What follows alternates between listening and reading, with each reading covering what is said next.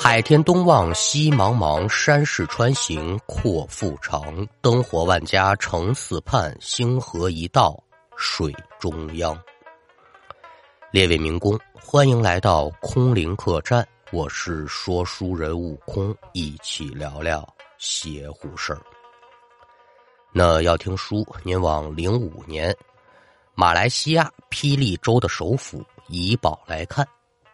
咱们今天要说这一位呢。人称老蔡，蔡老板是在马的华人。为什么管他叫蔡老板呢？因为他开了一个挺大的饭庄子，这生意干了是没几年，但钱可是没少挣。那有句话说得好啊，就是说挣下了金山银山，身体要是累垮了，最后得意的呀，那就是医院。所以老蔡跟媳妇儿一方呢，时不常的呀，就休息几天。我把这个钱交给旅游景点儿，总比交给医院强吧。话说这一年正是个夏景天儿光听说呢，这云顶高原是个避暑纳凉的好去处。来大马这些个年了，也一直没去过。趁这次休息呢，两口子就准备呢上去玩几天。说这云顶高原在哪儿呢？首都吉隆坡往东北再走五十公里，在吉宝山脉当中。是在马华人啊，人称“游乐赌王”的林梧桐，在一九六五年投资兴建的一处吃喝玩乐为一体的休闲度假区。这边打定了主意，二人是收拾一番，可就开车，沿着大马境内最长的高速公路南北大道，可就朝着云顶高原赶过去了。因为距离也不远，二百多公里，又不是说打仗攻山头，所以说路上呢。两个人一边是有说有笑，一边欣赏沿途的风光。车子始终是低速行驶。约莫过了一个多小时，再往前开不远就是个隧道。您列位可也都知道，这隧道啊，就是说再怎么有光照条件，那跟外头露天地儿也比不了。所以说进了隧道之后，老蔡开的就很小心。尽管如此呢，还是差那么一点出事儿了。怎么的呢？咱刚才就说过了，老蔡这车呢开得慢呢。进入隧道之后，他开的就更慢了。心说呢，别的车应该跟我也一样。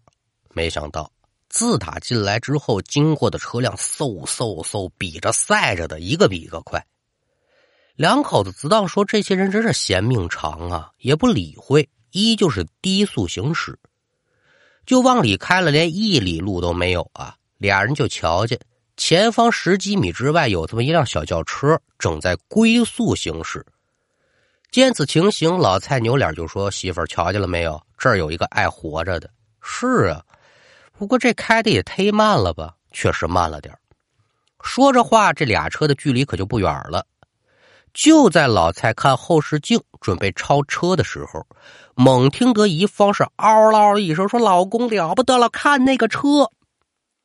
老蔡闻声，赶紧把这脸扭回来，朝前这么一看，顿时也是吓得一身冷汗呢。前面那辆车，好家伙，玩洋的了，正跟那急速倒退呢。说时迟，那时快呀，真是以迅雷不及掩耳之势，老蔡一打方向盘，车子直接可就拐到一边的应急车道上去了。紧跟着一脚刹车，把这车定在这儿。惊魂呐，害怕呀，肝颤呐，这是。什么情况？俩人是一阵的后怕，心情稍稍一缓和，老蔡这心里火腾一下子就起来了。王八蛋，你会开车吗？打开了车门，往后一瞧，那辆小轿车呢，就停在后面不远。说走了你是还则罢了，既然你不走，那我就得好好教教你怎么开车了。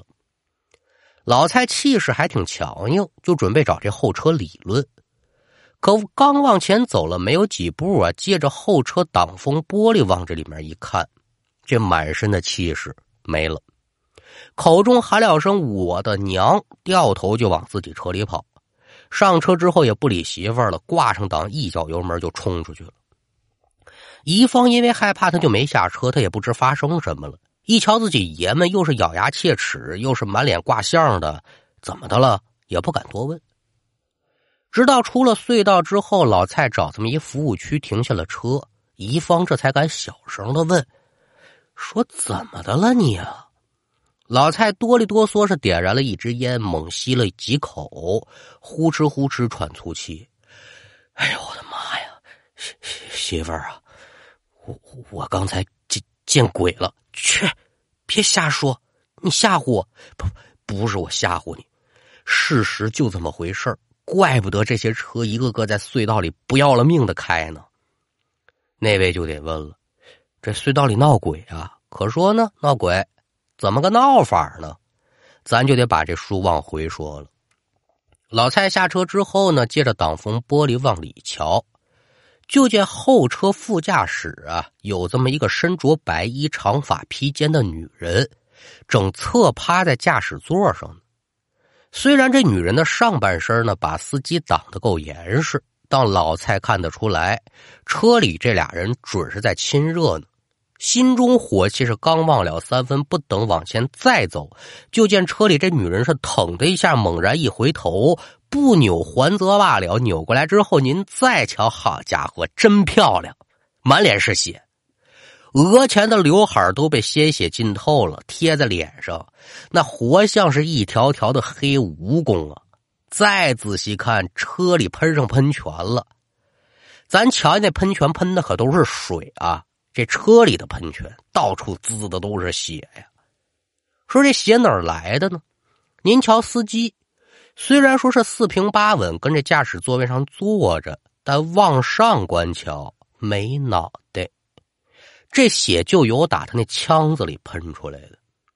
那司机脑袋在哪儿呢？也没离多大眼儿啊，就在女人手里捧着呢。但此时却是肉多骨头少。两个人四目相对之下，女人把头往前一递，意思是说：“怎么着，哥们儿，你也尝尝，来两口。”您琢磨琢磨，此情此景，别说是老蔡了，是谁去那也不行啊。就是说，老蔡当场没吓死过去，那就是一条好汉了。这边一番讲述过后，再瞧身旁的媳妇儿，脸都绿了，整个人已然就抖楞成一个了。说：“现在掉头往家走，敢吗？你要再走，你得过隧道啊！既然如此，强打精神，往前走吧。想着说多玩几天，这把这恐惧冲淡了，敢等再回来的时候，我再另寻一条路，不就完了吗？”心中有了打算，叔不要麻烦。两个小时之后，老蔡驶离高速，开始走下道，继续往这个云顶高原赶。那个年月，这导航系统不是特别的完善，老蔡开着也不是什么高档车，导航那就更甭提了。一路上得说是兜兜转转，再加上隧道遇鬼这事儿一搅和，也是心不在焉，走了不少的冤枉路。赶等到了云顶高原山下的时候，这天可就擦了黑了。想着说赶紧上山找酒店，不成想这车刚到半山腰，干了没油了。下车一瞧，得嘞，前不着村后不着店，想就近借个宿那也是不可能的了。虽说此地不是荒郊野岭吧，但是让两个人在这儿露宿，那多多少少也不敢。俩人一合计，拦着车借油，就算你借不着油，把人烧山上去也成啊。赶等明儿个找汽油来，我再把这车开出去。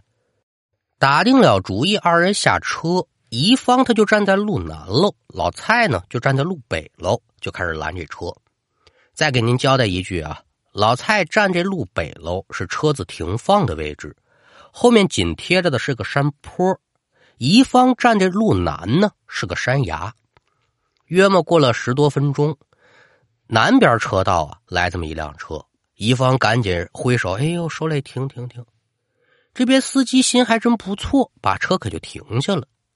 一听说车没有油了，借点油，有心想借我这车上没有工具啊，就答应说：“我把你们两个人呢带山上去吧。”乙方闻言心中大喜，就准备把爷们叫过来，可抬眼再一瞧。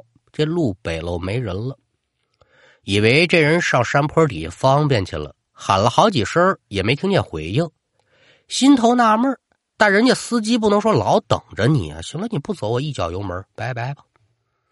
此时一方可就没心思再拦这车了，抬脚来到路北，看看车里没人，四下再瞧瞧也没人，这就有心上这山坡上头去找找了。可爬上去不到十米，不敢往上爬了，胆小能理解。这边有打山上下来，人就直接回车上了。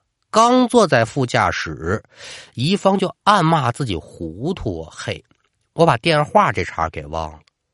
可赶等掏出手机，还没等拨号呢，发现老蔡这手机呀跟车里放着呢。手机没法打，山又不敢上，没办法，车里等着吧。可这一等啊，把怪事儿等来了。先是说过往的车辆一到车旁边，那就疯狂的砸喇叭。有两次呢，车里的司机还直接出来摆活手，而且明显能看出来，司机这脸上变颜变色的。起初一方也没当回事儿，可三番两次下来，心里头他也琢磨呀，这些人怎么回事啊？